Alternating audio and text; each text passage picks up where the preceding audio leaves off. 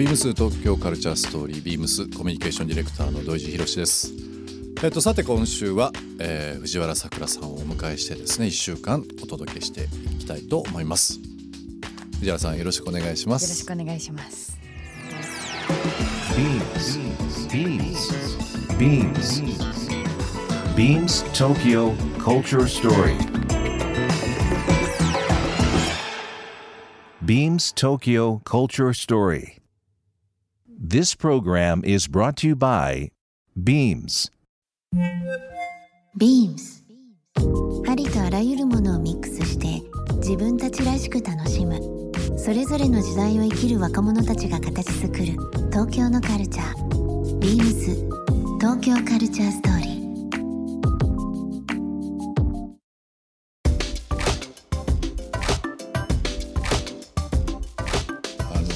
ぱり家にいることが増えたりだとか、まあ、このコロナ状況もあって、結構こう当たり前の時間がもう一回ありがたみが増して、うん。うん、あのあとはまあ自分の趣味とかなんかこう初めてやることきっかけみたいなこともなんかいろいろ生活がこう変わってきてるここ数ヶ月だと思いますけどさくらさんの方で生活スタイルっていうのは結構いろいろ変わりました？変わりましたね、うん、あの今でこそこうやってあのラジオ局に来てとかもありますけど、はい、あの前から続いてるのはピアノを習ってるんですけど、うんうん、ピアノのレッスンは完全にもうオンラインに移行しましたね。あ行くより家でピアノあるし、うん、先生のピアノをこうちょっと上のカメラから映してもらってああなるほどね。手先とかこうね、はい手回りが見えるようにして。やる方が、うん、あの練習するようになったりだとか、あのやっぱ移動するのに1時間とかこう、ね、先生の家に行ってとかやってたらかなり時間がかかってたので、うん、その時間をまた練習に当てれたりとかそれはいい時代だなとあのインスタグラム拝見しても、はい、その自宅でねラジオの収録、ね、されてたりだとかね、っていうこともあってなんかマイクもしっかりしたものがなんかそういう機材って結構今回新調したりそういうことあったりします？マイク買いました、ね、マイク買いました。はい、うん、ずっとあのマイクも種類がダイナミックとコンデンサーがあって、はい、コンデンサーはかなりちょっとこうお高いんですけど、ねね、はい、これを機にちょっと卓録とかもしたいし、うんうん。うん、あの買い直しちゃおうと思ってなるほど。買ったらかなり役に立ちました、ね、役に立ちます、はい、じゃあその活動の場も、まあ、今までねあのスタジオだったりライブハウスだったりだとか、うん、まあ、屋外だったりとかっていう今までのそのミュージシャンとしてシングシンガーソングライターとしての場っていうのがやっぱり配信も含めたりだとかっていうので、うん、その幅が広がったというかまあもちろん今なかなかできない部分もあるかと思いますけどもそういった活動面でもだいぶ変わりました？あの先日配信ライブをやらせてい。ただいた時に感じました、うんはい、こうあの生で、うん、あのこれがみんなの家で見れるライブってなると、なかなか普段ライブに来たことがないっていう人だったりとかもお家で見れたりまあ、みんなこう特等席で見てるような、手元とかも映るじゃないですか、ね。うん、だからあの、まあ、ずっと続くと生でやりたいなと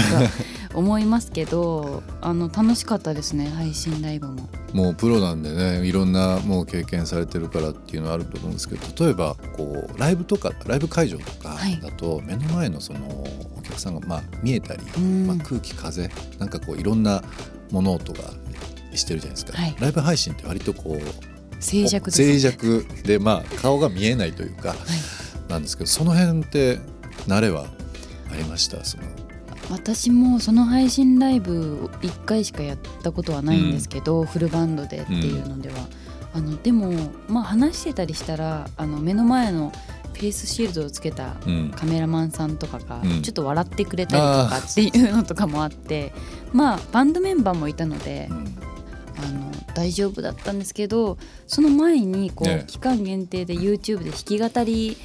の動画とかを出した時はあの本当に部屋に一人しかいなくて、カメラももうこうポンと置いただけ。定点で固定でね、はい、入ってくるのでっていうライブの時はかなり誰も笑ってもくれないですし。リアクションが分かんないとなかなかね。そう一人で喋ってたので、うん、歌って喋ってしてた時はちょっと孤独でしたね。でもなんかこう人間って慣れだなと思うのが最初の12、うん、回はなんかこう僕もミーティングとか仕事とかなんかお話しさせてもらうこととかって結構いろいろ多いんですけど、うんやっぱり最初これ聞こえてんのかなとかなんかいろんなこうあれがあったんですけどやっぱり慣れますよね。いろんな意味で。きますね効率もいいしさっきのピアノの話もそうですけどね、はい、なんかこれがあのもうまさにニューノーマルと言われているような形で、うん、なんか本当に文化的にもその生活様式もそうですけど、まあ、100年に1回あるかないかぐらいの大きい転換。そうですね、うん、なんかこうよく言うのはあのパリのルネスあのヨーロッパのルネサンスとか日本だと明治維新とか、うんうん、あの時代体験したかったよなっていう会話ってこうあると思うんですよ。はい、なんか本読んだり何かこう映像で見たりだとか。まさにこれ今体験してることなのかなって思うといろいろ大変なこと多いんですけど貴重な経験してるなっていうふうには。確かに、うん、いやいいところはもうそのままオンラインで引き続き、ねね。うん、今週ゲストにお越しいただいてます藤原さくらさんですけども、えー、ビームスとですねいろんな取り組み、はい、今させていただいてる中で普段結構お買い物していただいてるっていうことも聞いてますけど。かなり行ってますね。本当ですお世辞抜きで。お世辞抜きで 行ってますね。本当ですか？よくお買い物もさせていただきますし、うん、あとあのなんだろうこうインポートのものとかも結構あったりするじゃないですか、はい。はい、で前ロサンゼルスに留学に行った時に、すごい可愛いブランドがあって、そこでお洋服買ったりしてたんですけど、うん、まあでももう日本にもないし買えないなと思ってたら、うん、この間ビームスで発見してあビームスで売ってるみたいな。ロサンゼルスいらっしゃったんですね。えっと去年ですね。去年の5月とかに1か月行ってました。うん、1ヶ月でも短かったですね。やっぱもっと行きたいって思いロサンゼルスってね本当にあのー、僕も多分仕事で一番行く本当ですか？ところかもしれないです。うん、年に数回行ってましたんですけど、えー、そうって本当にいいですよね。365日のうち約34050日は晴れてるし、うんうん、本当に晴れ渡っていました。で程よく寒いんですよ。朝方とか夜とか。逆にそう寒いですよね、ね、でもそれちょっとパーカー着たりとか、うんうん、あのハワイとかだとずっともう年がら年中 T シャツのイメージなんですけど、はいはい、なんかこうロサンゼルスってちょっとの晴れて日が出てんだけどちょっと朝方もやがかかって寒いとか。ああいうのがちょっといいんですよね。そこからギュッとこう気温が上がってきて。昼になったらものすごい暑くなりますよね。そうそうでもずっと住んだらもうなんかダメになっちゃうんじゃないかなっていうぐらいいい 街ですよね。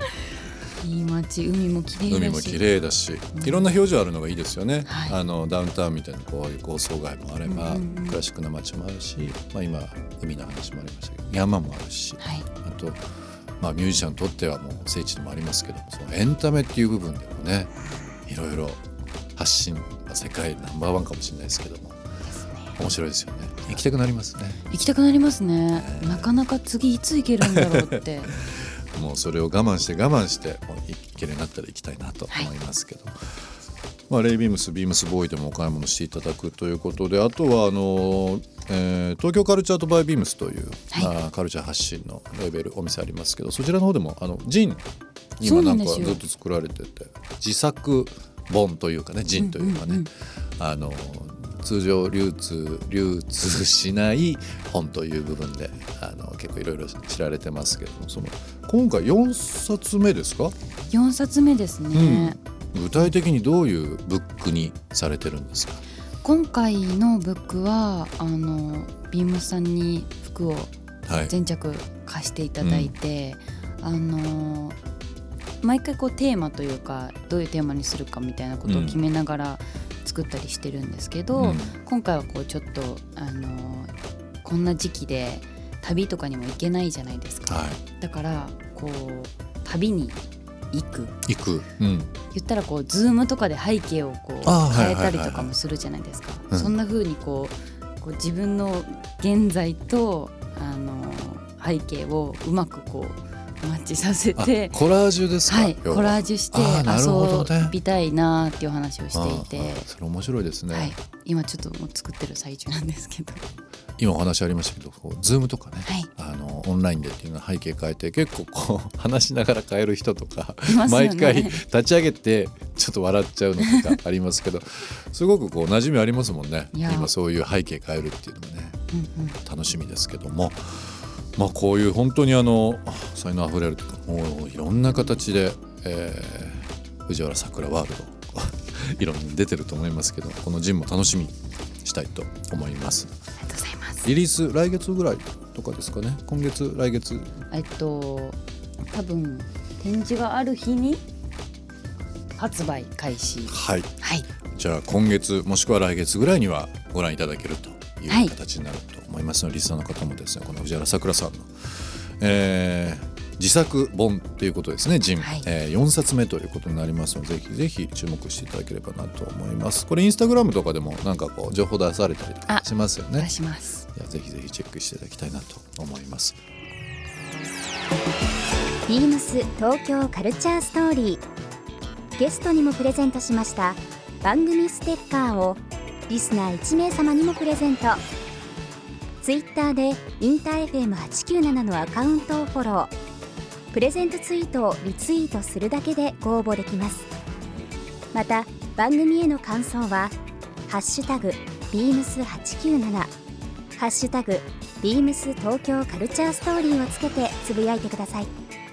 もう一度お聞きになりたい方はラジコラジオクラウドでチェックできます。ビームス東京カルチャーストーリー。明日もお楽しみに。ビームスビームス原宿ショップスタッフの川端翔平です。ビームスは動物園のように個性豊かなスタッフがたくさんいるというのを聞いて興味を持ったのが入社のきっかけです。実際に働き始めてからいい意味で打ちのめされました。洋服が大好きで個性が強いスタッフが多く毎日刺激をもらっています。まさに動物園です。ビームスはファッションが楽しいと思える環境だと思いますビームス東京カルチャーストーリー Beams Tokyo Culture Story This program was brought to you by Beams